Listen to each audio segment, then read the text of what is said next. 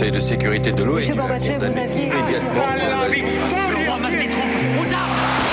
Vous n'avez pas, monsieur Mitterrand, le monopole du cœur. J'ai vu Brazil. Les présidents, ils sont pas pour nous. C'est moi Vous pensez tous que César est un con Comment ce groupe d'hommes peut décider pour des millions et des millions d'autres hommes 12, 11, 10, 9, ignition sequence start. Mesdames et messieurs, culture générale. Bonjour, bonjour à tous et bienvenue dans Culture 2000. Bonjour Marlène, bonjour Jean-Baptiste, bonjour Johan. Salut Greg Vous pourrez deviner au mantra de Jean-Baptiste qu'aujourd'hui on parle du bouddhisme. Et alors, si Merci vous- d'avoir identifié Greg. si vous C'était pas pensez des chants que- grégoriens. non, c'est pas des chants grégoriens. Si vous pensez que Bouddha est uniquement un bar où l'on passe de la musique lounge, eh bien vous vous trompez. Bouddha, c'est un monsieur qui a atteint le nirvana aussi vite que Senna. Et oui, ça fait deux fois que je cite Doc Gineco dans une intro. Putain, tu prends ma coupure son merde Qu'est-ce que ça t'évoque, euh, Johan, toi euh, Alors moi ça m'évoque le jour où j'étais dans ma chambre, j'avais genre 8-10 ans max. Le jour hein, où t'étais dans ta chambre. Et là je Avant, vois il mon vivait père, dans une roulotte. Je vois mon père débarquer genre avec des bracelets mauves genre des drapeaux et tout et en fait j'ai appris que mon père s'était converti au bouddhisme. Ah bah c'est bien. Et voilà. Et du coup, est-ce qu'il est plus pisse maintenant? Euh, ouais je crois. ouais. Bon, bah écoute, c'est déjà ça. Jean-Baptiste? Euh, alors moi je suis pas sûr de mon coup mais euh, je crois que ça me rappelle dans Street mec Fighter sur une croix, 2 non, effectivement. dans Street Fighter 2 le, le stage où tu combats contre Bison là il me semble que c'est dans un Bison et Non, Sagat. c'est pas ouais Bison, c'est pas. Sagat c'est le mec juste avant Mais Bison ça. et Taille aussi. Non, Voilà. c'est Daslim, c'est Non, Daslim. Il est indien. ça c'est Et- l'hindouisme Il est hindou. Est-ce que déjà- Est-ce je peux développer mon anecdote Ouais, pardon, personnelle ou faut que tout se rapporte à ton père et à Saint-Etienne Donc tout ça pour dire que euh, dans, dans un des stages de Street Fighter 2, à un moment il y a une statue de Bouddha couchée je crois. Voilà, bon bah voilà. C'est tout ce que ça Jean-Baptiste. Euh, moi, ça m'évoque de longues discussions avec ma mère, justement, chacun ce truc. Les bouddhistes aussi. Et euh, sa fascination pour le, pour le bouddhisme, dont elle me faisait part longuement, euh, souvent le matin quand j'avais pas spécialement envie d'en parler. Voilà. Bah, c'est noté. Et d'ailleurs on les accueille Et vos parents bienvenue sont là. papa, bienvenue maman. Bonjour. Allez, tout de suite, extra sonore. Nous autres bouddhistes tibétains, nous croyons que tout le monde renaît. Oui, tout le monde. Il arrive qu'un homme hors du commun revienne pour être un guide spirituel sous la forme d'une personne qu'il nous est possible d'identifier. Nous pensons qu'il s'est réincarné dans votre fils. Jessie Dites-moi ce que vous avez à lui offrir. Une existence dans un monastère bouddhiste Devenir un personnage puissant dans notre société. Je ne crois pas à la réincarnation. Nous amènerons Jesse au Bouddha. Aux États-Unis, on ne peut pas enlever un enfant à ses parents. C'est un rapt. Tu seras mon guide. Little Buddha avec Kenyo Reeves, Bridget Fonda et Chris Isaac, lundi à 22h25 sur Énergie 12. Waouh Ah ouais Allez, pub pour Énergie 12. on touche le Et fond une petite suggestion pour nos amis de HDP. Quoi. Ouais. Est-ce que quelqu'un a vu ce film Non. Qu'est-ce que vous avez pensé de ce film Moi par contre j'ai Ah, vu, ça a l'air bien. j'avais vu euh, celui avec euh, Brad Pitt. Tu sais, 7 ans où- au Tibet. 7 ans au Tibet, Bien voilà. sûr. Ça, Ouais, on l'a fait deux heures de perdu. Ah ça, on... Mais il parle pas du tout de. On va Enfin, peut-être se recentrer sur notre cœur de métier, Non, non, mais je- à la culture, Voilà, je- noble. je- moi j'ai regardé ce film pas pour pas pour l'émission, je l'avais regardé à l'époque parce que ça m'intriguait. De savoir euh, États-Unis, on n'a pas le droit d'enlever de des choses. Et en fait, il te retrace l'histo- l'histoire de Siddhartha dont on va parler en parallèle de celle, enfin Siddhartha qui est Kenny Reeves, hein, il faut le savoir. en parallèle de, ce petit américain qui est censé être la réincarnation d'un Bouddha euh, tibétain, enfin d'un bodhisattva, ça on va le voir, et, euh, et qui, Alors, est-ce euh, que je qui peux doit faire- aller vivre au Potala au Tibet. Est-ce que je peux faire une petite euh, précision pour nos auditeurs? Oui. Vous allez voir, Greg va beaucoup beaucoup parler pendant cet épisode parce que Greg a eu une période mystique très vrai. très forte. Il a failli virer euh, bouddhiste. Bah, c'est euh, l'époque où t'étais sur les plages en Inde là. Ouais, Ouais, c'est ça, à Goa. Ça. Quand il était à Goa, il a failli rester Keblo là là-bas, j'étais hindou, hein, j'étais pas bouddhiste. Ouais, te le moi, je pense que t'étais un peu, euh, euh, un peu de la tout, caste ouais. supérieure, hein, bien Voilà, sûr. voilà. hein, faut pas déconner. Alors on l'a tous entendu de la part de- d'un de nos massifs au lycée, le bouddhisme c'est pas une religion, une tire plutôt sur ce spliff. J'ai failli le dire tout à l'heure. Un massif au lycée, tu veux dire Johan Ouais, religion, religion ou, philosoph- ou philosophie, c'est ça qu'on se complètement demande une aujourd'hui. religion, mon gars. Bah en, alors- tout cas, en tout cas, c'est Bah, vécu C'est par. pas un dieu Bouddha. Mais il hein. n'y a pas besoin d'avoir un dieu pour avoir une religion, il faut des rites et des croyances et, et un souci de, Oui, de- mais alors, t'as du des- devenir au-delà de ce que T'as aussi euh, des- la science peut nous proposer. T'as des philosophes et des théologiens qui te disent que c'est pas exactement une religion. Enfin, il y, a- il y a quand même débat. C'est un- une manière de que- vivre aussi. J'ai J'y une reviendrai- posture. J'y reviendrai dans le futur, mais c'est clairement une vision occidentaliste et je vais me battre contre cette vision occidentalocentrée. pose direct que tu n'as pas le droit de dire que c'est une philosophie. Non mais après il y a un truc qui est vrai c'est que c'est vécu euh, par par par, par les bouddhistes comme une religion. C'est-à-dire qu'ils vivent pas ça genre ouais, c'est bon, c'est cool, c'est une Ouais, philo. hein. bon. tu le fais en terminale. J'adore. Alors le Bouddha, c'est qui? Dites-moi. The Bouddha. Bah, c'est. Siddhartha, tu l'as dit C'est. Siddhartha. Son vrai Alors- nom à la base, c'est Siddhartha. Ouais, Mais ça, Siddhartha, c'est le nom du Mais Manos, Bouddha- mais le Bouddha, en fait, c'est son, c'est son titre quand, Ouais, il, quand, ouais. il est, quand il entre dans, Quand le, il game dans le du, game, bou- ouais. du bouddhisme, Ouais, tu vois. ouais, ouais. Et que c'est celui qui a reçu l'éveil et qui s'est libéré de la souffrance et a atteint le bonheur. Donc moi, je tiens à le dire, j'aimerais vachement être Bouddha. Bah oui, bah, il faut travailler. hein. quand on, quand on Non, entend mais ça, moi j'aimerais tellement pas. libéré de la Mais souffrance et libéré a de atteint le bonheur. mais en mais fait, il se refuse chiant, tout ouais. désir, ça a l'air affreux la vie. Non, mais enfin, moi je veux euh, bien juste l'état de Bouddha. Après, tu vois. Bah oui, mais pour l'atteindre, il faut. il faut euh, Et alors, mais Bah, tu crois que tu de pas plus heureux sans désir, mon vieux trouver d'autres moyens. Mais est-ce que j'ai envie d'être heureux Est-ce que j'ai envie d'être libre Sans désir, sans souffrance, et moi. bah reste dans ta souffrance sur ta terre Bah pourrie. je suis libre d'être, je suis libre de souffrir.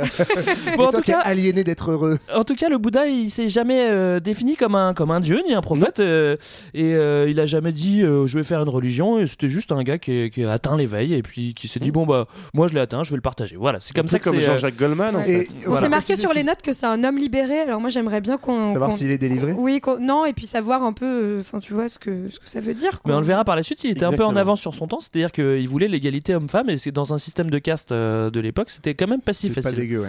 il, a, il a eu du mal à l'admettre pour les femmes. Alors, à l'époque.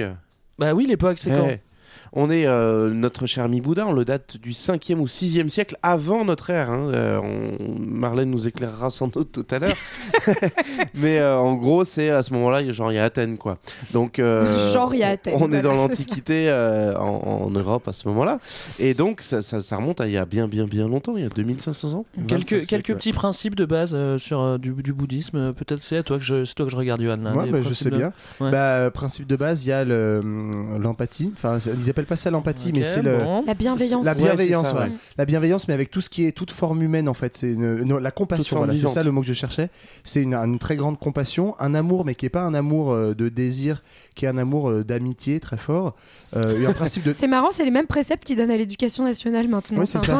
La, la laïcité, l'absence de port du voile. Ah non, merde, c'est pas ça. non, il y a aussi un, un principe de.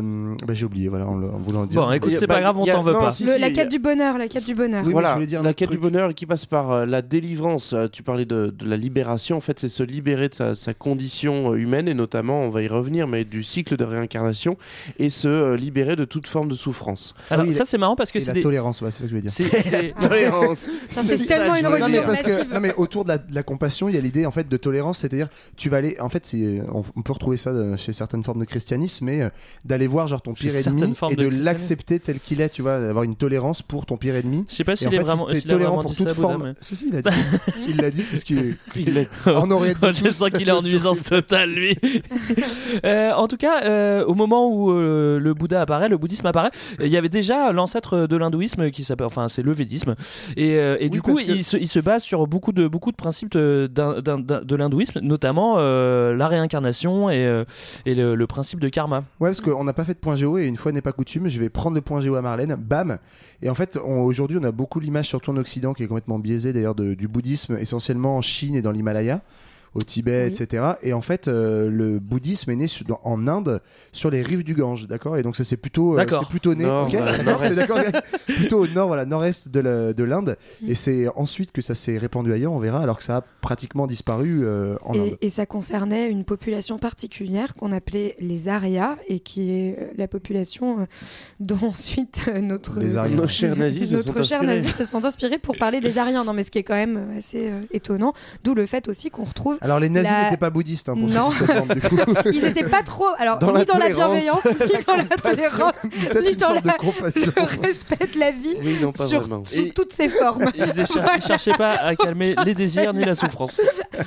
Mais en tout cas, ils ont repris du coup aussi le symbole, euh, On pourrait un pas te symbole qu'on prendre, hein. euh, la- ils ont juste repris la croix, mais c'est Oui, tout ils ont, quoi. ils ont repris. Voilà. C'est vrai, la croix gammée. Oui, quoi. Bah, la Ah, dans l'autre svastika, sens, ouais. fait, qu'on C'est vrai retrouve euh, C'est quoi son nom à la base? La svastika. Svastika, il me semble. Je sais plus. Vatica, un truc comme ça. Svastika, chanté. Oh, oui, on s'éloigne de plus en Bon, plus. en tout cas, religion ou pas religion, bah, cette petite histoire, elle, elle commence par un comme, un, comme un petit conte de Bah fées oui. en fait. C'est-à-dire que euh, l'histoire, gros mytho. l'histoire, l'histoire de, de, de, de Bouddha qui nous revient. Bon, alors c'est pas lui qui l'a écrite parce que lui, Bah, il a rien en écrit. fait, c'est ça, c'est que comme dans beaucoup de religions, on, on part d'un- d'un texte ou d'un- d'une histoire fondatrice et qui va être autour de, de Bouddha et de son parcours, même si effectivement cette histoire, comme on l'avait vu avec les premiers chrétiens, en fait, elle est écrite, elle est écrite plusieurs, euh, plusieurs décennies, voire siècles après. Donc elle a dû être bien, bien sublimée quoi. Un petit peu. Oh. Oh, c'est globalement des faits Alors, on, réels, va, hein. on va le voir au début. On- euh, vous Alors, jugerez si c'est sublimé ou pas. Cette histoire n'a rien à que- voir avec des faits réels. Avant l'histoire sublimée, moi je vais juste donner un peu de chiffres parce qu'on n'a pas donné de chiffres. Pardon, je fais un tout petit retour en arrière. Mais à Mmh. peu près 450 millions de bouddhistes aujourd'hui. Euh, alors toi, Greg, tu avais noté, j'ai vu la troisième euh, communauté religieuse Oui. après les chrétiens et les musulmans. Et Oui. moi j'ai noté la quatrième. je crois Oui, y a mais parce plus que les trois, c'est les athées. Non, Si, Non. c'est les trois qui. les- les- la Ah. troisième. Ah bah, la laisse-moi finir. Je Laisse-moi t'assure. chrétiens, musulmans, hindouistes, Hindouistes. athées et euh, Les bouddhistes. hindouistes, il y en a qu'en Inde. Bon, euh, moi, Euh, ouais, oui, mais, mais les ils Indes, ils sont sont nombreux. 1,3 milliard de personnes. Et les Chinois, ils sont combien Mais ils Mais sont ils sont tous pas tous bouddhistes. Tu vérifieras, mais tu. Bon, bref, en gros, Ouais, troisième ou quatrième, ils sont, voilà, ils sont chiffres. 500 millions. En gros, il y a un demi-milliard. pour moi, ils sont euh, 800 millions. ce petit bail de chiffres. Ah, oula, Mais en tout cas, ils sont, ils sont centaines de millions. Mais mes chiffres, Mais ils ont deux ans, c'est pour ça. sont c'est- parfaitement vérifiées. Mais dernière info, c'est la seule grande religion euh, parmi ces, ces grosses religions qu'on vient de citer qui a régressé au XXe siècle.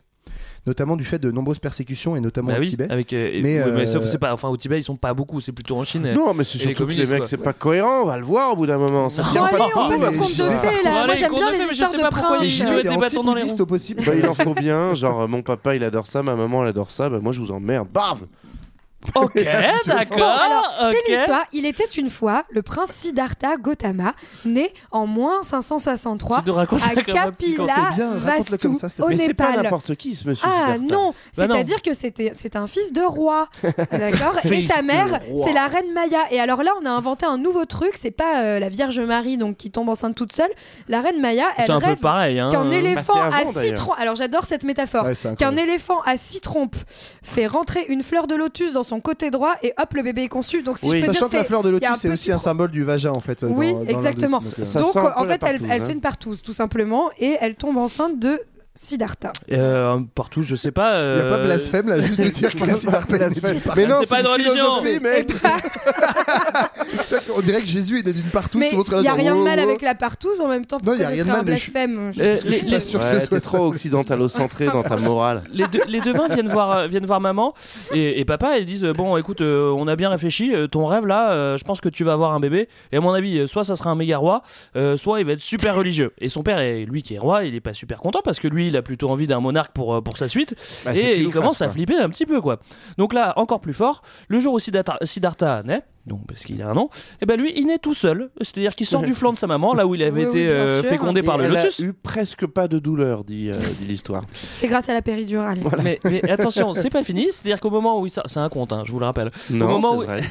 au moment où il sort du flanc de sa mère, eh ben il marche tout de suite et il fait sept pas et à chaque, dans non il fait euh, oui il fait sept pas mais dans, Dans les quatre directions, dans les, quatre les points cardinaux. Ça, ça ressemble Ah. fortement aux points cardinaux et à chaque fois qu'il fait un pas il y a une fleur de lotus qui pousse et attendez attendez Moi aussi, quand je marche, c'est ce qui se passe. hein. Je suis désolée. et c'est pas fini. En plus il a le don de, de, de, de la parole directement et il dit comme s'il annonçait Oui, un petit ça, peu ce qui allait ouais. lui arriver. Écoutez suis- les gars, ouais. c'est ma dernière incarnation.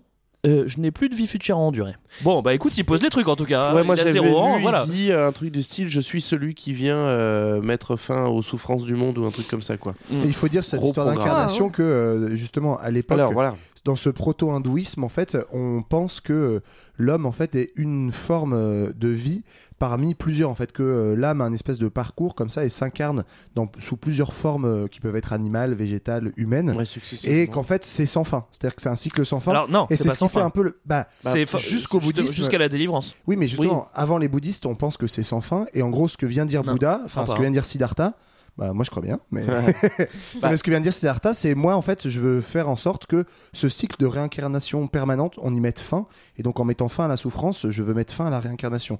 En gros, en en fait, c'est un mec qui kiffe la mort, quoi. Ouais. Ça va pas Et il trop kiffe la mort. D'ailleurs, euh, sa maman euh, meurt euh, juste après sa naissance. Cool. Et il est élevé euh, par sa tante et son papa. Et son papa, son papa, lui, il a vraiment peur que qu'il devienne, euh, qu'il devienne religieux pour le coup, et parce que, comme je vous l'ai dit, il a envie qu'il qu'il devienne roi.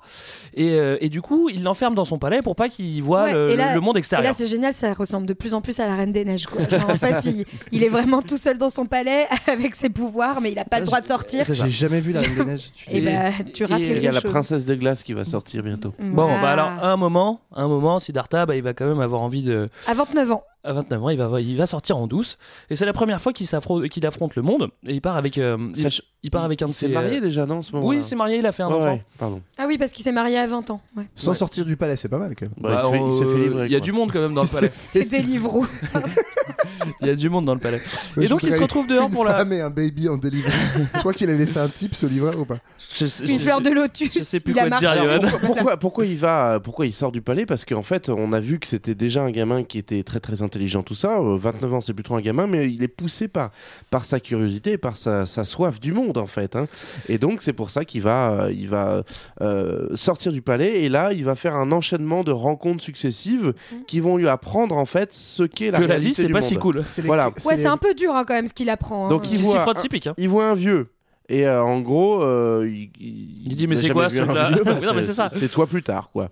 Ensuite, il voit un malade. Et en gros, bah, on- en fait, il se rend compte que la maladie existe. Ensuite, il voit quelqu'un qui se fait enterrer. Bon, ça veut dire qu'on va tous mourir. Mm. Et le dernier, c'est euh, un pauvre, genre quelqu'un qui vit dans la misère. Euh, Enfin, oui, mais par choix, c'est- c'est-à-dire c'est quelqu'un qui, qui- C'est un homme sain errant. Voilà, un Qui- saint homme. qui lui vit dans la misère, dans la pauvreté pour atteindre la libération C'est justement. ça, parce qu'en gros, il dit Pour qu'il sa justement, qu'il a non justement, il veut pas se réincarner et Ouais, donc il il veut- veut se libérer de la réincarnation et donc il a choisi une fait, vie d'ascète quoi. Donc, est-ce que la réincarnation est considérée comme une malédiction Oui, finalement c'est Bah ça, oui, en oui. fait Ah oui, oui, oui. Parce que c'est moi, ça, j'avais ouais. jamais En trop fait, saisi ce si, truc-là. L'enfer, c'est le vie. bouddhisme, le but c'est de mettre fin à cette C'est réincarnation de mettre fin au, cycle des réincarnations. Euh, donc là, il a Siddhartha, il a, il a un grand déclic. Il dit bon, écoute, moi, ce truc-là, c'en est trop pour moi. J'ai vu quatre horreurs, je n'avais jamais vu pendant 29 ans. Bah non mais Euh, il prend il- conscience de la life quoi en gros. Ouais, c'est ça. En gros, il, pr- il prend conscience de la life et il fait son voyage du compte, on est initiatique. toujours tout en seul au vrai, monde. c'est Ça, son enterrement de garçon qu'il fait après son mariage, et puis c'est tout. Et donc, euh, il, il- la- il fait son voyage initiatique. Il se dit, ok, moi, il faut, il faut que je trouve une solution euh, à ce truc-là. Moi, je veux pas devenir vieux, je veux pas mourir, ou en tout cas, je veux pas avoir peur. Et du coup, je plaque tout. Il je fait la renonce- crise d'ado, quoi. Il fait sa crise d'ado, mais crise d'ado plus plus. hein. Il C'est-à-dire qu'il bagnoles. Il devient re- un massif, il a plus de chaussures, Voilà. euh, il met des. il renonce il au des pouvoir, sarouels. il abandonne sa femme euh, et son mais enfant. En fait, il, il rend ses, il rend ses affaires et il, il fait passer le message à son, euh, à son serviteur pour qu'il ramène ça à son papa. Et le message c'est Je reviendrai quand j'aurai trouvé l'éveil. Bon, mais en fait, déjà. pour le résumer autrement et pour qu'il ait l'air d'être moins un gros débile que ce qu'on est en train de Mais pas présenter, du tout. en fait, toutes ces expériences-là de la mort, la vieillesse, la maladie, ce dont en fait il, il prend conscience, c'est de la souffrance en fait. Ouais. Il prend conscience de la souffrance et donc de la peur de souffrir parce que la souffrance est inéluctable et liée à la vie. Et donc en fait, ce qu'il veut, c'est se libérer de la souffrance. Et donc c'est pour ça qu'il part en quête initiatique. Comment, point d'interrogation, me libérer de la souffrance Et c'est parti. Voilà. Et là, en fait, c'est là qu'on entre dans, la côte- dans le côté plus pratique du bouddhisme, hein, puisque euh, pour se libérer de la souffrance, il va passer par des, des pratiques qui vont devenir quotidiennes, et notamment euh, celle euh, du- de la méditation et celle du yoga, donc qui sont censées euh, permettre de euh, pouvoir euh, expérimenter, enfin faire l'expérience de son corps, s'affranchir finalement des sensations et des émotions qui en fait provoquent la souffrance et euh, qui permettraient donc de, de se concentrer euh, sur le, le moment présent et non pas sur des pensées qui nous ramènent vers cette souffrance et vers la mort. Alors, Alors ce- oui, avant ça, c'est- très juste, mais avant ça, il va quand même euh, aller voir 2-3 maîtres et euh, des hommes saints et il va justement étudier les concepts qu'il n'avait pas étudiés. Donc euh, le samsara, ce, ce qu'on a dit, c'est le cycle des réincarnations. Le karma, c'est la loi de cause à effet, c'est-à-dire si tu fais du mal, bah, t'as du mal qui te revient dans la tronche. et si tu fais du bien, euh, t'as du bien. T'as du bien qui qui te revient dans la tronche. Et le moksha, qui est, qui est pourtant hindouiste, euh, contrairement à ce que tu me dis, Evan, et qui est la délivrance. Euh, J'ai jamais dit le contraire. Espèce d'enfoiré, tu commences à m'énerver. et donc là, il commence sa, on peut dire, hein, sa turbo méditation, c'est-à-dire que euh, il, il vit en ermite, il a très très mal. C'est-à-dire que s'il fait, il fait de la- du yoga, tu l'as dit. En fait, c'est ça, c'est que ce- il, mais c'est il du cherche yoga à souffrance, quoi. à- il cherche à se libérer, mais du coup, là, c'est une première voie qu'il va essayer. En fait, on va voir qu'il essaye plusieurs voies avant de trouver la voie juste.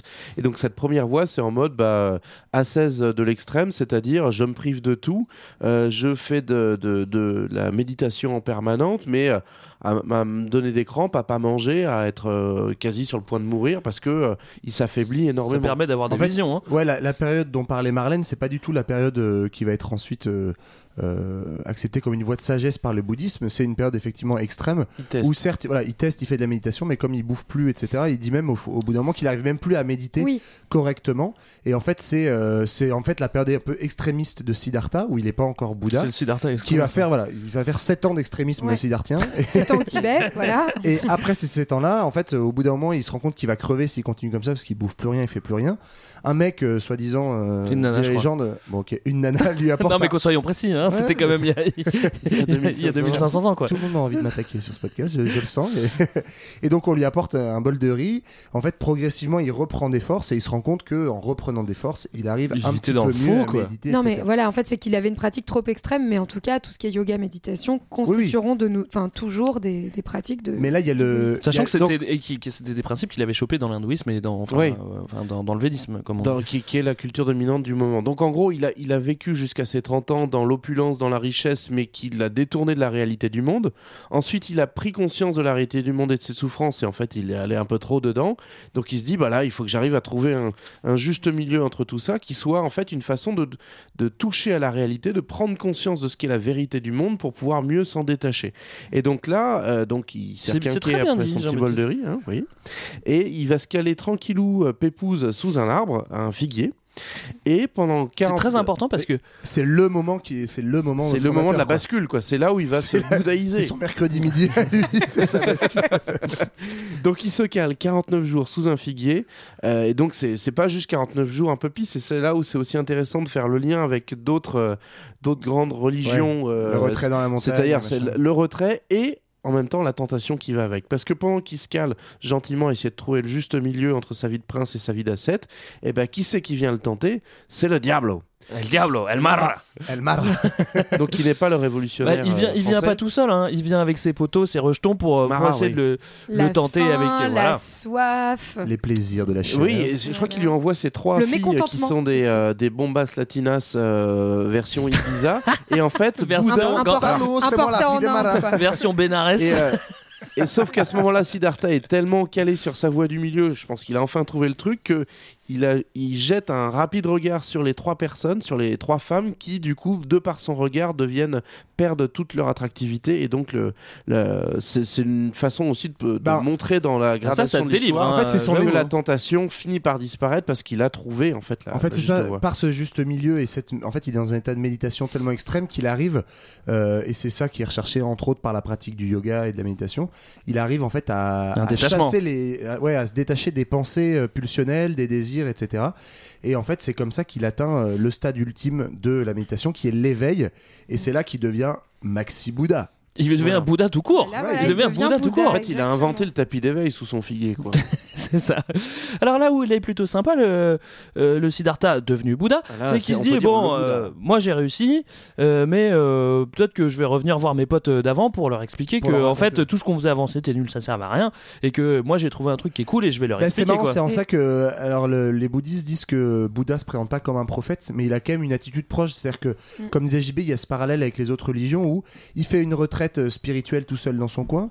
Il a, il a fait l'expérience de la tentation, de la méditation extrême, et Il a ensuite. fait l'île de la Et tentation. ensuite, il, va, et ensuite, et ensuite, il, revient en vers parler, le monde. ouais. Voilà, il revient vers le monde et la civilisation pour vrai parler que de son expérience. prophète. Alors, Et en oui. fait, et- D'ailleurs, il avait déjà commencé un peu avant parce que je crois que pendant sa période à 7, il avait déjà un peu des disciples euh, qui oui. s'étaient fâchés avec lui. Bah Enfin, oui, quand il s'était barré Et- et du. parce que euh, oui, d'ailleurs, euh, en fait, il y a un bouquin Siddhartha que mon père m'avait offert du coup. ah bah, et, tu dis bien que tu t'y connais. Et en fait, euh, il raconte qu'il y a effectivement il y a plein de man qui viennent le voir pendant qu'il est sous son figuier parce que pendant 49 jours il peut se faire un peu chier et ils viennent. Ça euh, va lui, Vous êtes quoi. bien Et ça, c'est très bien illustré avec Kenny Reeves. hein. D'ailleurs, à chaque fois que je le Siddhartha, je, je- je vois Kenny Reeves. Il est pas si mal fait. hein. Je vous conseille vraiment de regarder au moins la bande-annonce qu'on a écoutée. En tout cas, Euh, il va, il va, du coup, il va propager, ce que finalement les ces, ces préceptes, hein, qui euh, sont en fait, on en, on en dénombre quatre. La- Enfin, c'est son premier sermon, quoi. En tout cas, voilà, c'est, on, Ouais, va, on dire que c'est les, quatre on va dire que c'est piliers, les euh, quatre piliers, c'est ça du bouddhisme. La le premier étant, ça on l'a déjà vu, que la vie est souffrance. Voilà, il faut la. Là-dessus, il a pas tort. Et sauf que le- toute l'idée, c'est de l'accepter, en fait, de l'accepter.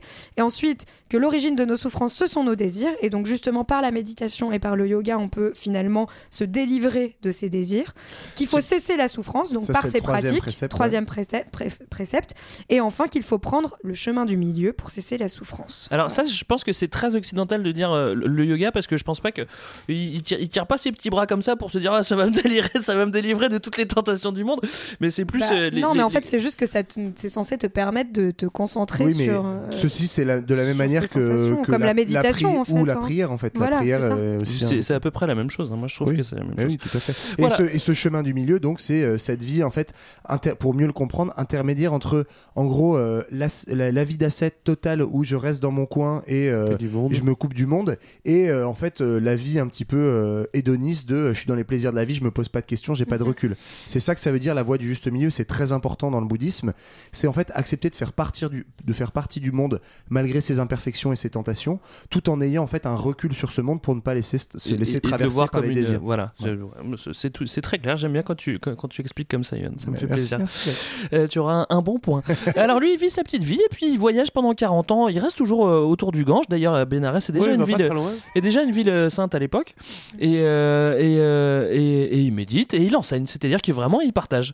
Euh, moi, j'ai un truc que j'ai il, il va- il va fonder une communauté. Il en va fait, fonder hein, la- une communauté qui s'appelle- la, la Sangha. La, la Sangha. Et moi, j'ai quand même noté ce petit épisode parce qu'il m'a beaucoup plu. C'est qu'il il, fait même des miracles. Et il y en a un qui m'a plu, donc je, je- je- je l'ai mis dans les notes. C'est que pour convaincre euh, certains brahmanes hindouistes, et ben, il fait un méga miracle. C'est-à-dire qu'il fait une lévitation, ce que j'appelle lévitation convaincante. C'est-à-dire qu'il y, y a- il y a de l'eau qui sort de ses pieds pour léviter supérieure. et du feu qui sort de ses bras. Alors, C'est euh, quand, tu dis, quand tu dis c'est convaincant, c'est le jury composé de Nelson Montfort a mis une note de plus de 8. Bah, je pense que si, si, Bah, En patinage artistique, ça aurait valu 12 sur 10. Quoi, je pense que si je me mets devant toi là et qu'il y a de l'eau qui sort de mes pieds et du feu qui sort de mes bras et que je te fais, mec tu vas te convertir au putain de bouddhisme je pense que tu dis ok j'avoue je vais le faire Et tu vas rentrer dans la sangha. J'ai trop envie que tu fasses ça. Sangha, Sangha. oui donc ils font de la sangha ça c'est important parce qu'en fait euh, Alors qu'est-ce que c'est? Qu'est-ce Bah, que c'est la sangha, c'est- ça veut dire- c'est massif en fait, c'est sa, communauté euh, spirituelle. dans l'idée d'en faire, euh, c'est plus que des disciples, c'est déjà des moines et des nonnes, c'est-à-dire des gens qui vont euh, entrer dans une forme d'état de religion entièrement dédié à, à la diffusion et à l'acceptation de ce message. On est en plein là-dedans. Et alors, ce qui est assez intéressant, c'est que dans cette sangha, donc on trouve des hommes et des femmes, euh, donc ce qui est déjà un peu une rupture. On l'a- on l'avait dit en introduction Avec par rapport caste, euh, au système de caste qui prévoit à ce moment-là et euh, qui est un système aussi patriarcal dans lequel les femmes jouent un rôle mineur, voire ne jouent pas de rôle. Donc là, notamment, ça va être des femmes de, de sa famille qui, vont, qui vont intégrer le, le crew du Sangha, notamment parce que bah, il retourne au bled en fait.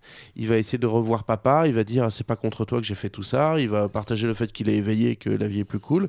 Et donc en fait, il- L'idée, c'est que euh, jusqu'à ses vieux jours, il va vivre un peu en pisse, en, en diffusant tranquille son savoir, et puis euh, en faisant grossir euh, sa, sa sangha, jusqu'à jusqu'à ce que mort s'en suive, puisque euh, oui.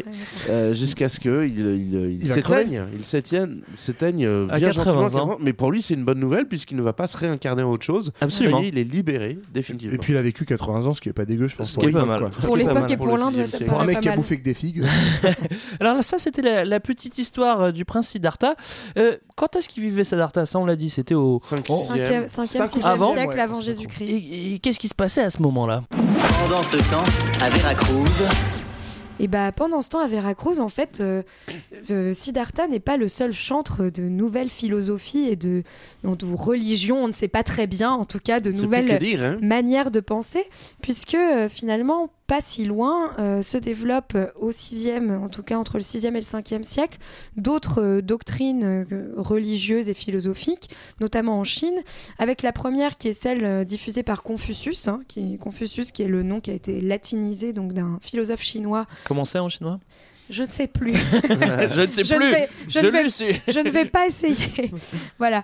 Donc, euh, qui est considéré en Chine comme le premier éducateur de la Chine. Et enfin, c'est, vous verrez, c'est le mot, enfin, prend tout son sens puisque euh, c'est en fait euh, quelqu'un qui va établir toute une doctrine qui est à la fois politique, sociale, religieuse et qui va être adoptée par la dynastie des Han par la suite et qui va en fait euh, avoir un vrai euh, rôle dans l'organisation sociale chinoise euh, puisque cette, cette doctrine place la famille et les individus au cœur de, de la politique et au cœur des décisions politiques en Chine en établissant une vraie hiérarchie au sein de la société et notamment une hiérarchie au sein de la famille.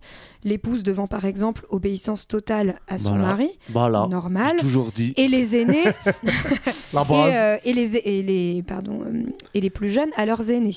De la même manière, Ça, en fait, on va établir des genres de classes. Grand frère. des genres de classes au sein de la société, et toutes ces classes doivent euh, obéissance. Donc en fait, c'est vraiment un courant qui s'appuie sur l'idée d'ordre, d'harmonie et d'harmonie assez sévèrement euh, instituée. Voilà. Dans le même temps, on va avoir euh, un autre, euh, un autre sage chinois, hein, c'est comme ça qu'il est appelé, qui s'appelle Lao Tzu, qui, est, donc, qui va développer une autre doctrine qui, elle, va fonder le taoïsme à la même époque. Et euh, lui, il est considéré comme un dieu, hein, à la différence de Confucius. Ouais, c'est pratique ça. Voilà, donc c'est là on, on est vraiment sur, sur une structuration plus religieuse et euh, qui va en fait euh, établir au- à l'inverse de Confucius une doctrine plutôt libertaire euh, fondée sur un rapport Gauchiste. à la un rapport mystique à la nature et, et qui aussi va prédit- enfin, préconise un sorte de mode de vie quiétiste, donc vraiment dans le calme et euh, en symbiose avec son environnement, ce qui là, Moi euh, aussi, je suis très quiétiste. ce qui, ce qui va en fait Sauf va ce soir. permettre un syncrétisme assez fort Mm. avec le bouddhisme par la suite. Sinon, euh, au même moment, et plutôt euh, du côté de l'Occident, se développent d'autres écoles philosophiques, et notamment une fondée par Pythagore, celui qu'on connu- qu'on connaît pour le théorème, et qui en fait va... Il nous a bien emmerdé c'est celui-là. l'éco- Alors, c'est l'école philosophique du triangle rectangle. C'est Alors, pas voilà. compliqué. Il y a eu carré L'hypoténuse, d'hypoténuse. C'est ça. Et ben non, mais alors je ne le savais pas, hein, mais Pythagore fonde une école philosophique qui, euh, en fait, euh, est très particulière puisqu'elle établit que toute chose est nombre. Et donc, en fait, elle associe des nombres et des idées, des nombres Ah. et des figures, ce que je ne savais pas. C'est le créateur des Par chiffres exemple, et des lettres. C'est le créateur de la numérologie. le nombre 2 est associé à la chiffres. femme, le nombre 3 à l'homme, le nombre 4 à la mère, etc. etc. J'avoue que j'ai pas tout à fait compris en gros ce qu'il voulait dire par la suite. Mais barré. Mais en gros, il... non, mais par contre, il préconise un genre, il préconise un genre de mode de vie éthique, fraternel, fondé sur un régime démocratique à l'époque où Athènes est une démocratie d'ailleurs, ce qui est assez, euh, en- assez novateur. Et pour terminer, peu de temps après, on se- développer l'épicurisme, qui euh, est un, en fait euh, que nous on connaît souvent en Occident plutôt par le fait de, Carpe enfin, diem. de penser carpe diem, Hmm, c'est-à-dire, c'est-à-dire profitons de tous les plaisirs. Carpe diem, massif, tiens, tiens plutôt Rest sur in ce peace. joie. Alors, alors qu'en fait, l'épicurisme propose finalement un mode de vie justement dans une sorte de voie du milieu euh, entre, Ah. une jou- entre la jouissance et C'est le, l'ascétisme. le siècle du centrisme en fait. hein. Voilà. Et donc, finalement, une doctrine qui estime qu'il faut, alors là, se libérer de la souffrance en jouissant des plaisirs, mais pas dans l'excès. Ah, et donc, voilà. encore une voie du milieu, ce qui rejoindrait un peu euh, Tu ne te notre resserres cher pas en chocolat. Jouir dans la demi-mesure. Voilà. Eh ben voilà. Bon, mais alors tout ça, on va. euh, tout Oui. ça confirme un tout petit peu euh, le, le débat, je suis désolé, je reviens dessus, mais entre philosophie et religion, parce que en fait, la philosophie au sens antique du terme, et notamment en Grèce, etc., c'était en fait des philosophies qui avaient des, enfin, avec des écoles, des disciples, oui, etc., où en fait la distinction entre philosophie et religion, euh, elle a du sens à partir du christianisme et ensuite de, de l'islam, mais avant ça, elle n'a pas vraiment de sens, quoi. Donc euh, voilà, c'était juste pour remettre un petit peu de. Très bien, Johan. euh, votre remarque On- est notée. voilà, on en prend bonne note, hein. on en prend bonne note. Merci. En attendant, on va revenir euh, aux, aux enseignements avant d'écouter un petit peu de musique. Les enseignements du Bouddha, le drama. Donc, alors. Lui, le truc le plus important qu'il dit, c'est qu'il faut qu'on trouve l'éveil nous-mêmes et qu'on se débrouille pour le faire. Il dit pas, faut que tu fasses comme ça. Il dit, euh, ok, tu prends. Bon, il donne quelques billes. Il donne quelques billes, mais, mais tu dis Mais c'est un si- truc si très les billes te vont en pas, fait, ouais. si les billes Très te vont pas, tu fais comme tu veux. L'important, c'est que tu trouves ton éveil, mon gars. Et d'ailleurs, justement, Voilà. c'est quelque chose de très individuel, ce qui est assez révolutionnaire pour l'époque, où on a plutôt une, conception de la, de la société et de holiste la, vie. société, tu exactement, Ça veut dire collective. quoi, Euh, Collective. collective, voilà. C'est un mot vois, snob euh, pour dire un truc simple. C'est l'inverse Tu- Tu nous emmerdes. Parce qu'on est super intelligent, culture 2000. Non, mais en tout cas, où justement, on a tendance à ne pas prendre en compte l'individu et ses désirs, et où là, on le place au centre de cette philosophie. Et d'ailleurs, sur les pratiques euh, religieuses de l'époque aussi, c'est que la religion, comme on, l'a- on a pu le voir, euh, je- par exemple, chez les Romains, euh, c'est avant tout une, une- une religion qui est là au service de. euh, bah, on fait des rites, mais avant tout parce que c'est un ferment de la, de la société, en fait. Et donc là encore, c'est une rupture. Le, le bouddhisme dans, la, pratique, puisque on n'est pas là pour euh, faire des rites euh, qui sont socialement euh, comment dire, construits et qui sont le signe d'une appartenance à une communauté. On est vraiment là pour trouver son éveil perso et, et du coup pas pour forcément faire un lien social, ce qui aura pour conséquence aussi de dire, bah, en fait, le bouddhisme par cette voie de fait ne s'oppose pas euh, aux pratiques religieuses de l'époque et donc par conséquent il n'y a pas de souci si tu as envie de continuer à vénérer tes dieux simplement sache que l'essentiel n'est pas là l'essentiel c'est que tu dois trouver ta voie Vous avez coupé Greg sur le drama, là, t'étais en train de nous expliquer Non, c'est ça, oui. petit drama. Le Non, dharma, hein, je- sinon, ouais, le mais, dharma, ouais, ouais, ouais. nos morts Non, drama, c'est- autre non, chose. Quoi. Non, non, c'est c'est une, c'est une faute de frappe. Euh, oui, alors le karma, on en, a parti- on en a parlé, mais ça fait partie des enseignements.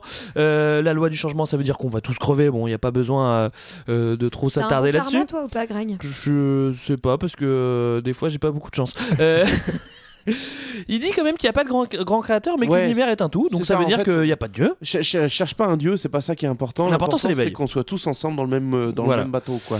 Il Que faut- tout est dans tout. Il y a quand même une espèce de morale. euh, il faut avoir, il faut penser juste. Il, enfin, euh, c'est- décrit dans, dans- un peu plus dans le détail. On va pas le faire. Mais il faut une adéquation en tout cas entre parole, pensée, action euh, Voilà. qui soit tendue vers juste milieu quoi. Et, euh, et puis il met une grande importance euh, à la méditation. Et ce qui est marrant, c'est que avec toute cette méditation, est-ce qu'on a décrit genre, euh, je regarde le monde comme si j'étais extérieur, je me, dé- je me, je, je me détache des désirs et des, et des douleurs.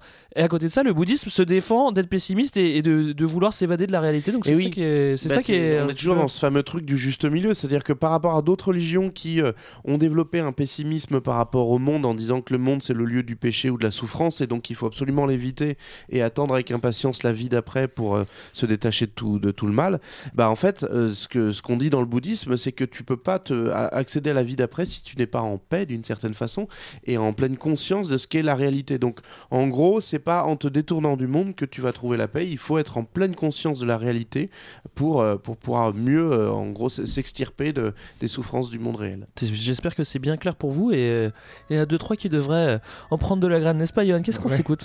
Bon bah alors j'ai eu un petit peu de mal hein, à vous trouver du rock bouddhiste ou du hip-hop bouddhiste, on va pas se mentir. Par contre en termes de mantra pour occidentaux en mal de sensations sur YouTube, Voilà. on est plutôt bien servi. Et donc alors le mantra vous connaissez peut-être en fait c'est euh, cet exercice de méditation par la répétition. Répétition d'une formule qui est une forme de prière chantée, en fait, une sorte de ritournelle. Donc, celui qu'on va s'écouter, qu'on s'écoute déjà un petit peu, s'appelle le Om Mani Padme Hum. C'est un des mantras bouddhistes qui est parmi les plus célèbres. En tout cas en Occident.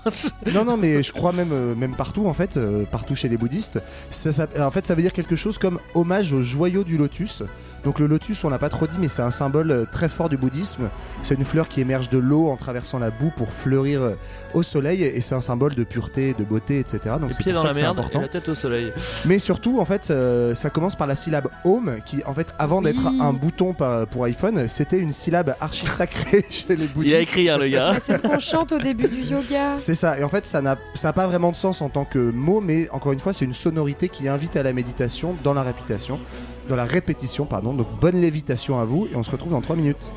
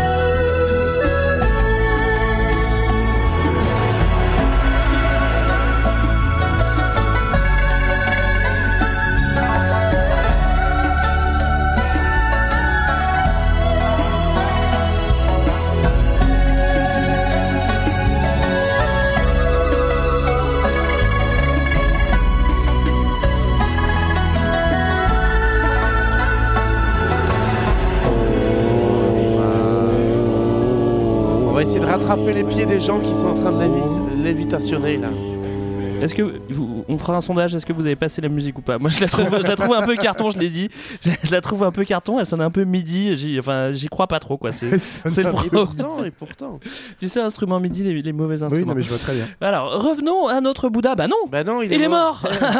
Il est mort. Et oui, mais c'est pas parce qu'il est mort qu'il va rien se passer. D'ailleurs, euh, ses disciples sont là et, Bah oui.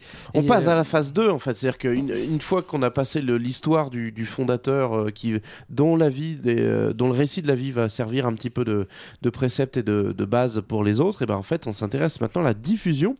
Et cette diffusion, donc elle va reposer bah, sur toute la communauté que, que le Bouddha avait rassemblée autour La de lui. sangha. La sangha Et donc cette sangha elle a des petites consignes, c'est d'aller de par le monde pour euh, répandre un petit peu le message. Alors par contre, petite, euh, petite précision, euh, ils y vont uniquement pendant la saison sèche. Pendant la saison des pluies, ils ont pour consigne de rester au monastère tranquillou au sec Ouais. euh, Bah, pour faire euh, Bah, normal, de la ouais. Mais méditation. oui, mais là où, là où c'était pas évident parce que le mec qui, qui, qui dit qu'il doit euh, souffrir pour, pour, pour atteindre la libération, bah là il s'épargne un peu des souffrances des Bah fois. oui, donc il s'épargne de la mousson. c'est- justement de ne Ouais, pas mais la mousson, c'est aussi vu comme un bienfait. Ah, Oui, c'est un bienfait, mais également c'est un pas bienfait, terrible mais c'est pour quand même mange relou. Ça, ils- et ça, ils l'ont bien compris. Donc, Euh, euh, donc c'est porté par, par ces, ces disciples-là, ces moines en fait, et ces, ces nonnes qu'on appelle les bhikkhus ou les bhikkhunis, donc ce sont des hommes ou des femmes. En fait, ce sont des mendiantes et ils vont vivre de, de, de l'aumône euh, qu'on va bien vouloir leur donner, et c'est comme ça qu'ils vont euh, du coup essaimer, euh, diffuser le message en fondant aussi des, des monastères au- là, au- au- autour desquels des, des lieux de vie vont pouvoir se développer. Alors, moi, il y a un truc que j'ai appelé le, le coup de pouce impérial, c'est que il y a l'empereur Ashoka qui fait la conquête presque complète du, du Oui. sous-continent indien. Quand on dit sous-continent, c'est genre du Pakistan euh, actuel jusqu'au jusqu'au Bhoutan, donc euh, vraiment euh, Bah, en fait, l'Inde élargie, de, quoi. De l'Inde du Nord hein, à l'époque, Ouais. pour être plus précis. Et, euh, et, et il, a, il a été violent, évidemment, ça se Ouais. gagne pas gratos, Bah ça. oui, il a exterminé quelques populations qui voulaient pas rentrer dans son empire. En fait, il a fait comme d'hab, quoi, ce que font tous les empereurs, c'est-à-dire qu'en fait, il, il conquiert, il bute tout le monde, et après, pour euh, Il culpabilise. accepter, il dit Ah, je prends votre religion, en fait, je suis cool. Et donc, c'est ce qu'il a fait.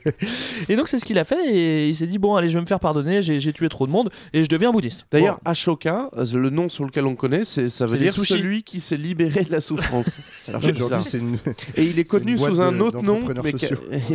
qui a moins marché. Euh, c'est Davanampiya Piyadasi, ce qui veut dire bizarre ça ait moins marché. ça veut dire l'ami des dieux au regard amical. Donc il est sans doute Ah, un homme avec un regard doux. Donc, euh, le, le, le, territoire est, est pacifié, donc ça profite euh, aux bouddhistes parce que euh, Ashoka il n'emmerde plus personne et même il les aide, c'est-à-dire qu'il envoie des missionnaires euh, dans l'empire et même euh, et même au-delà et, et notamment euh, tout de suite au Sri Lanka. Donc Oui. là, ouais, en gros, on est à Et la vague. Birmanie. On est à la vague 1 de, euh, d'extension du bouddhisme. Donc, Pam, tout son, tout son continent. Oula, je vais pas arriver à le dire celui-là. Tout le sous-continent indien. Et dans la foulée, donc, au 3 siècle avant Jésus-Christ, Sri Lanka, Birmanie, bam, ça c'est fait. Qui à l'époque ne sont pas des. États, en fait, Avec, sont sous euh, influence oui, oui, mais on indienne. Non, mais en gros, pour, euh, géographique. Ouais, quoi. avec pour une petite, euh, petite nuance néanmoins, c'est que en fait l'empire en tant que tel, donc qui fait partie de la, de la dynastie des Maurya, va pas durer très longtemps, et ce qui explique notamment le fait que euh, le bouddhisme ne va pas prendre racine en Inde. C'est un peu le paradoxe, euh, c'est-à-dire que c'est un- une religion, une philosophie qui est née dans le nord-est de l'Inde, mais aujourd'hui qui pèse pas grand-chose, et notamment parce que bah en fait euh, dès, dès le début, on n'a pas finalement de signe d'une conversion massive au bouddhisme, euh, mais simplement d'une coexistence et d'un développement.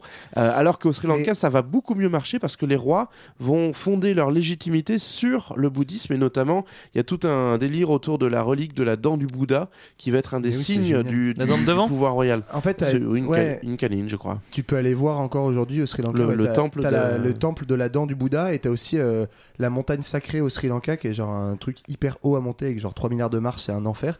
Et tout en haut, en fait, soi-disant, t'as une trace de pas de Bouddha où genre après il est mort et il est revenu, il a fait un jump sur la montagne. mais c'est ça. Et genre t'as une énorme, euh, t'es censé avoir une énorme trace de pied. En fait, tu vois rien, tu vois juste une grosse boîte. Et euh. En tout cas, le- la, non enfin, la, non- la faible implantation du bouddhisme en Inde, elle s'explique aussi par, des, par un fait social, tout simplement.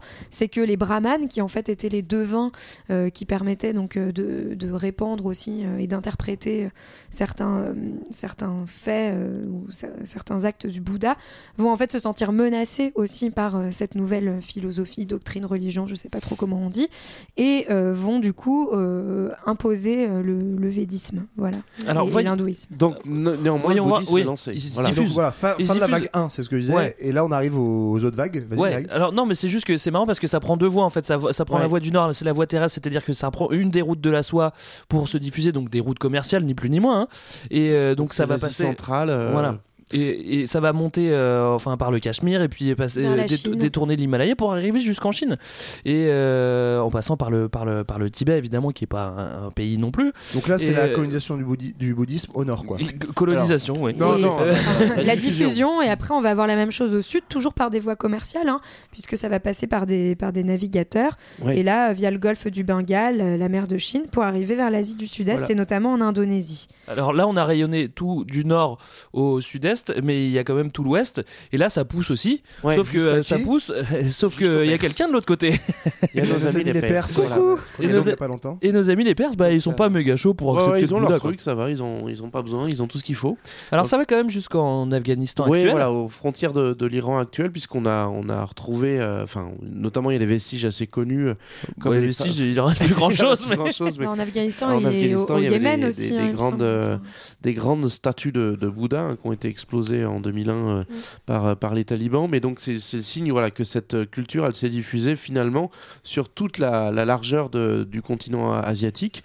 Euh, et par le fait notamment, on l'a dit, hein, des voies marchandes, parce qu'au-delà des moines, les, les marchands vont jouer un rôle dans la diffusion de cette religion, puisque eux vont être au contact des moines.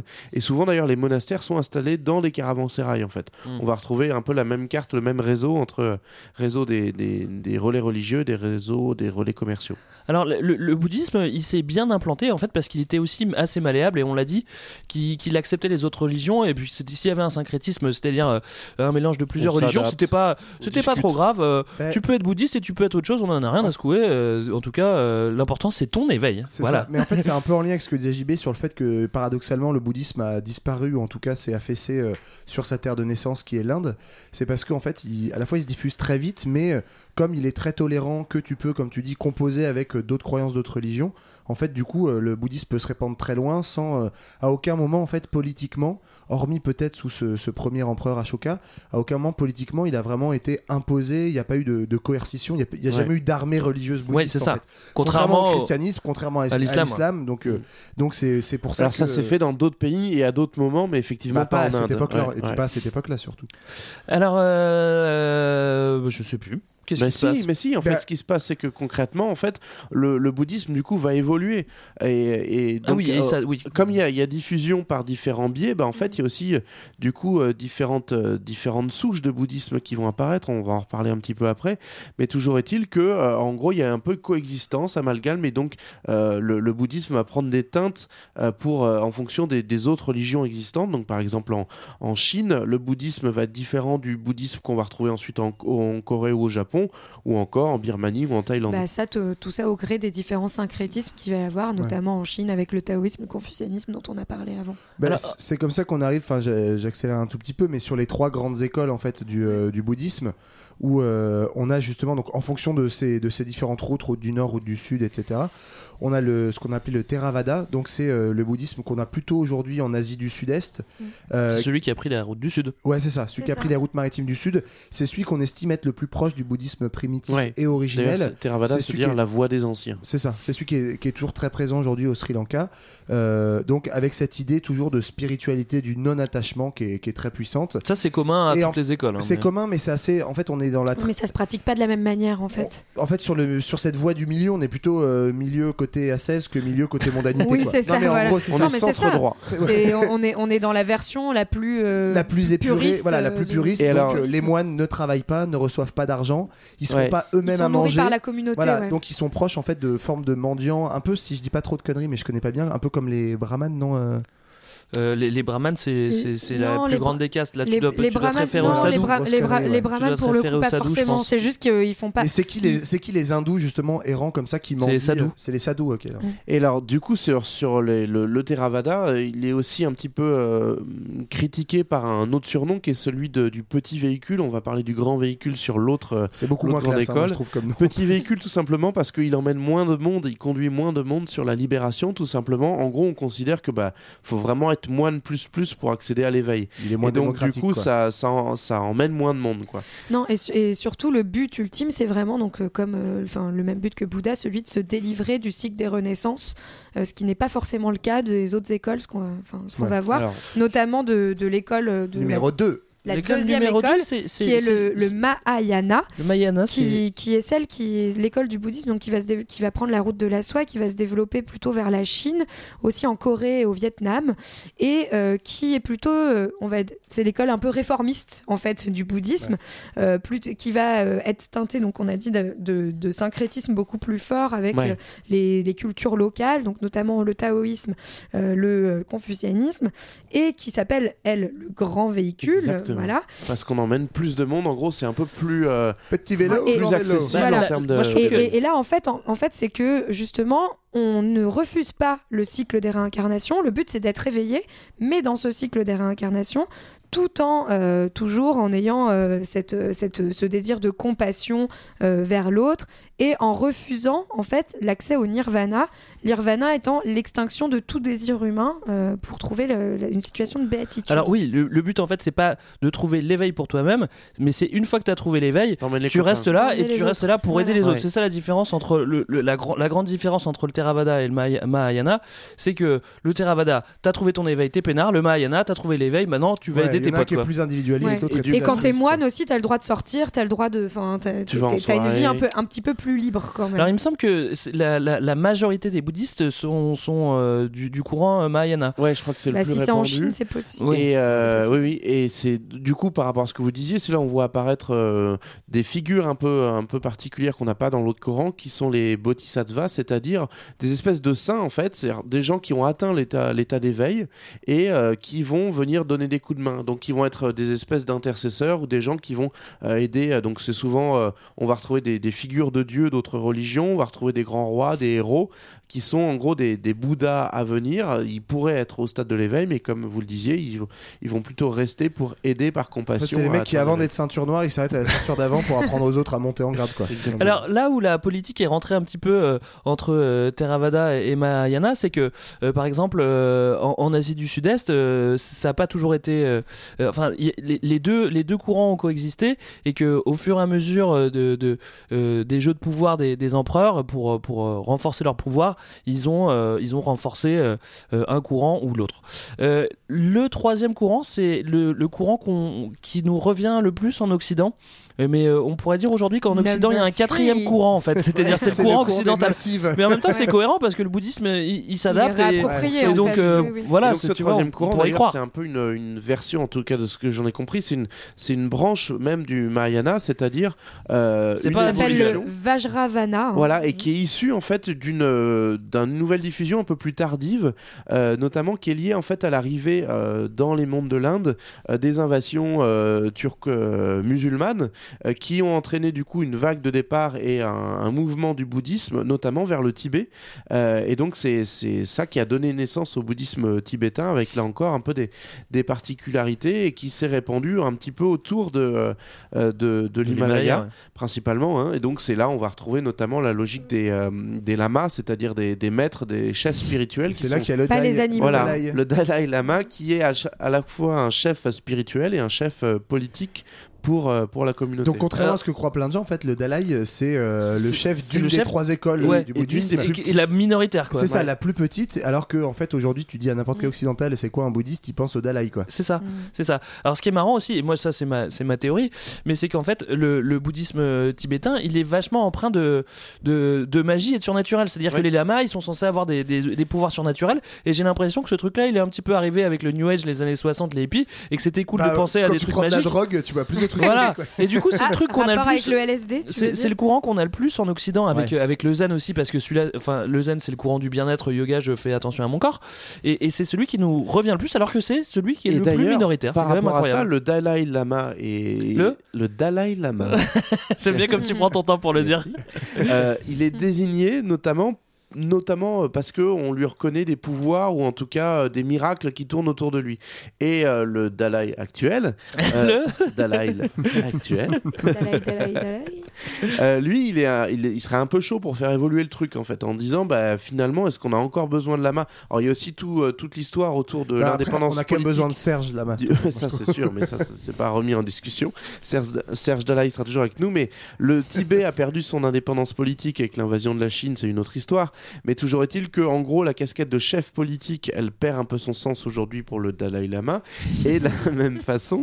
euh, Et de la même Laissez façon, JB le- avec son accent. la, la revendication de, bah, de- du surnaturel est moins moins légitime aujourd'hui et d'une certaine façon lui ce qui il pousse pour une évolution de cette branche du bouddhisme un peu libérée de la partie euh, magique et etc pour vraiment se recentrer sur le, mésa- le message Ouais. bouddhistique Et moi, je voulais dire et un donc truc- il, il est pas forcément chaud pour qu'il ait un successeur le petit Ouais, il y a un 81 truc aussi, c'est le- les mantras là dont on a parlé tout à l'heure. Oui, ça, en fait, les mantras euh, c'est plutôt proche. de- Enfin, pardon, il y en a L'école beaucoup dans le Mahayana et en fait dans l'école tibétaine, ça devient encore plus central.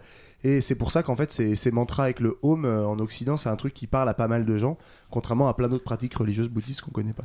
Donc en gros, trois écoles Dalai Lama, Serge Lama, Bernard Lama, d'accord Chacun son chef. chacun ses qualités Non, mais c'est ça qui Moi, m'a. c'est je- plutôt je- le je- lama je- tout court, Je trouve ça super étonnant en fait que le, le seul qui nous arrive c'est le, le Dalai Lama et qu'en fait bah c'est euh, c'est- enfin on on a on connaît aucun autre chef Oui. euh, Oui, dans, mais dans en tous fait, les autres courants aussi quoi. Parce dû que c'est à un la, chef forte, politique. à la forte médiatisation politique Bah de la oui. question tibétaine Bah en oui. Occident.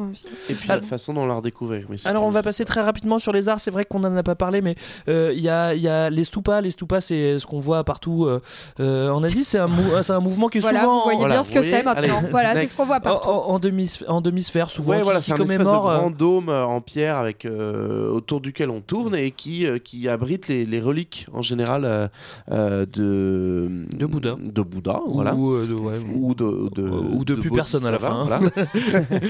Euh, donc, je crois que la Ça- pratique, ça c'est sert qu'on à commémorer la mort. tour, ouais. Oui, tout à fait. On tourne et en fait, souvent il y a des étages qui et en fait les- le dernier étage représentant le nirvana. Donc vous tournez jusqu'à ce que vous arriviez au stade de l'éveil en haut euh, et en fait qui l'éveil qui est censé commémorer et représenter la mort du Bouddha. On peut citer Borobudur hein, qui est fabuleux. en Merveilleux. Autre hein. art, Greg? Eh ben, en fait, ce qui est marrant, c'est que les stupas, au fur et à mesure qu'ils ont, pr- enfin, en prenant la route, euh, la route de la soie pour arriver jusqu'en, euh, jusqu'en Chine et au Japon, ils ont changé un peu de forme et ils ont pris la forme de, de pagode. C'est-à-dire que tu peux imaginer un temple, un temple euh, japonais avec euh, plusieurs toits qui fait une tour avec plusieurs toits. Bah voilà. Des toits bah, qui remontent. C'est-à-dire qu'en fonction, c'est, comme tout, hein, c'est que l'art, il, il- il s'adapte aussi euh, en fonction de, La culture de, locale. de, de la culture locale, notamment aussi, euh, on peut citer encore euh, au Cambodge, où qui était pas forcément, qui était un temple hindouiste au début, et puis qui est devenu bouddhiste et, Et Cabrel Et, a euh, fait une chanson en ouais, oui. hommage encore et encore. Encore et Voilà. et Bagan, ouais, Bagan qui est un site fabuleux. Bon, Bagan, c'est euh, des très bons, hein, des petites pâtisseries euh, on- avec un, un trou au milieu. on, on a cité aussi les Bouddhas Et en voilà. Afghanistan, les, Bou- les Bouddhas de Bamiyan, qui était un centre, euh, un centre de bouddhisme qui était Moi, important et, et, qui a- et qui a sauté, quoi. Mais si. Non, non, je Alors moi il y a un truc qui, qui- par contre qui, est- qui est- qui est très qui est très intéressant c'est c'est euh, le mélange de la culture grecque et la culture euh, bou- bouddhiste. C'est-à-dire que euh, dans le Gandhara c'est-à-dire que le Gandhara c'est euh, Pakistan. le Pakistan. Donc c'est le moment où il y avait euh, les Perses qui s'étaient déjà frottés un petit peu au grec donc l'art s'était déjà un peu mélangé et hop on se frotte un petit peu au bouddhisme et c'est-à-dire que les premières statues de Bouddha sont faites avec euh, sont faites Un avec style de Grécos quoi. bah, un style grec c'était mais complètement donc c'est ça qui est assez des marrant bouclettes et des drapés, ils bouffent du Et raisin. puis après ils sont sur le côté. C'est- C'est les Égyptiens. C'est ça qui est assez trop. marrant. Et après, le l'art, bah, l'art, euh, l'art euh, quand il, l'art bouddhique, euh, bouddhique, bouddhiste, pardon. quand il va, quand il va, quand, quand, quand il ira en Extrême-Orient, et ben, il va prendre plutôt euh, euh, les formes, euh, les formes actuelles de, de, de, de l'art Ouais, ce qui chinois, explique aussi japonais. le- le- la, la diversité dans les représentations en termes de statuaires. Euh, on, on a tous les images des Bouddhas donc assis en, en tailleur, en position de lotus d'ailleurs, je crois qu'on dit. Oui, tout à Euh, fait. avec euh, différentes positions des mains, notamment il y a une représentation assez connue où il touche la terre pour Ouais. montrer qu'il est en lien avec la réalité. Enfin bref, il y a aussi des représentations Bouddha du gros Bouddha et du etc. Bouddha qui est plutôt mince. Et en général, on a des, des traits assez, assez récurrents et notamment euh, le, le sourire. C'est euh, c'est des Le représentations. smile, yes man, Avec yes massive. toujours le Ah les plaisir massifs, voir. ils sont happy de la life. Garde le smile, garde le smile. Euh, moi, j'ai, à la fin, j'ai tilté ça en finissant, en finissant euh, euh, d'étudier l'épisode, et je me suis dit, mais c'est quoi Pourquoi on voit des gros bouddhas et des petits bouddhas? Et selon moi, mais je suis pas sûr de ce que je vous avance. Selon moi, le, le, Bouddha, le, Bouddha maigre, c'est celui qui représente vraiment le Bouddha. Et le gros, en fait, c'est plus un, un moine bouddhiste zen, ou le Bouddha, mais euh, représenté par les zen, donc il est gros. Ah, c'est pas genre que- Siddhartha et Bouddha qui est. Non, après moi c'est ce que je disais, c'est qu'en Chine, les, tous les Bouddhas sont représentés et sont gros. Mais en effet, après, comme il y a l'école zen en Chine, peut-être que du coup c'est une forme de syncrétisme. Et genre au Sri Lanka, par Je exemple, pas. les représentations, elles sont pas, c'est pas du tout des fat Bouddha quoi. Bah ouais. Ils sont- Ah ouais, alors qu'en ils sont- Chine, ils sont, Theravada, en- Chine, ils sont tous énormes, tu vois. Theravada. Voilà. Euh, bon, on voulait faire un petit, un petit, euh, un petit couplet politique. C'est vrai que euh, on a souvent l'impression que que le bouddhisme c'est que que Oui, que euh, du peace et du love, mais en fait, et du bah, love, mais c'est comme beaucoup de, Du love et des comme beaucoup de massifs, mais en religions, fait, il- non. il, va y avoir une récupération dans certains États, et notamment on le vit aujourd'hui avec l'exemple de la Birmanie et de, euh, en fait, de- des massacres qui sont perpétrés contre les communautés musulmanes du nord de la Birmanie, où on va utiliser en fait le, Rohingyas. le- le bouddhisme comme une façon de fédérer une nation et donc de désigner un ennemi qui est différent de nous. Euh, finalement, le bouddhisme échappe pas à cette, à cette règle-là, c'est de la récupération politique, de l'enjeu politique. À l'inverse, on l'a évoqué rapidement, mais le bouddhisme va aussi se faire un, un message de résistance euh, au- autour de la, de la question tibétaine suite à l'invasion de la Chine euh, en, en 1955. Oui, et d'ailleurs, euh, super documentaire sur la question euh, de la Birmanie et du bouddhisme de Barbet Schroeder qui est paru l'année dernière. Voilà, Et si vous voulez creuser et la qui question. s'appelle- et qui s'appelle L'un, euh, vénérable monsieur. euh, Monsieur W. W. Ah, sorti voilà. au Cinoche, euh, ouais, ouais. et qui est un super Sur les docu. Rohingyas, justement. Exactement. Mm. voilà. Alors ça, c'était l'histoire du bouddhisme pendant 2500 ans, messieurs dames. Euh, Qu'est-ce qui se passe dans le futur?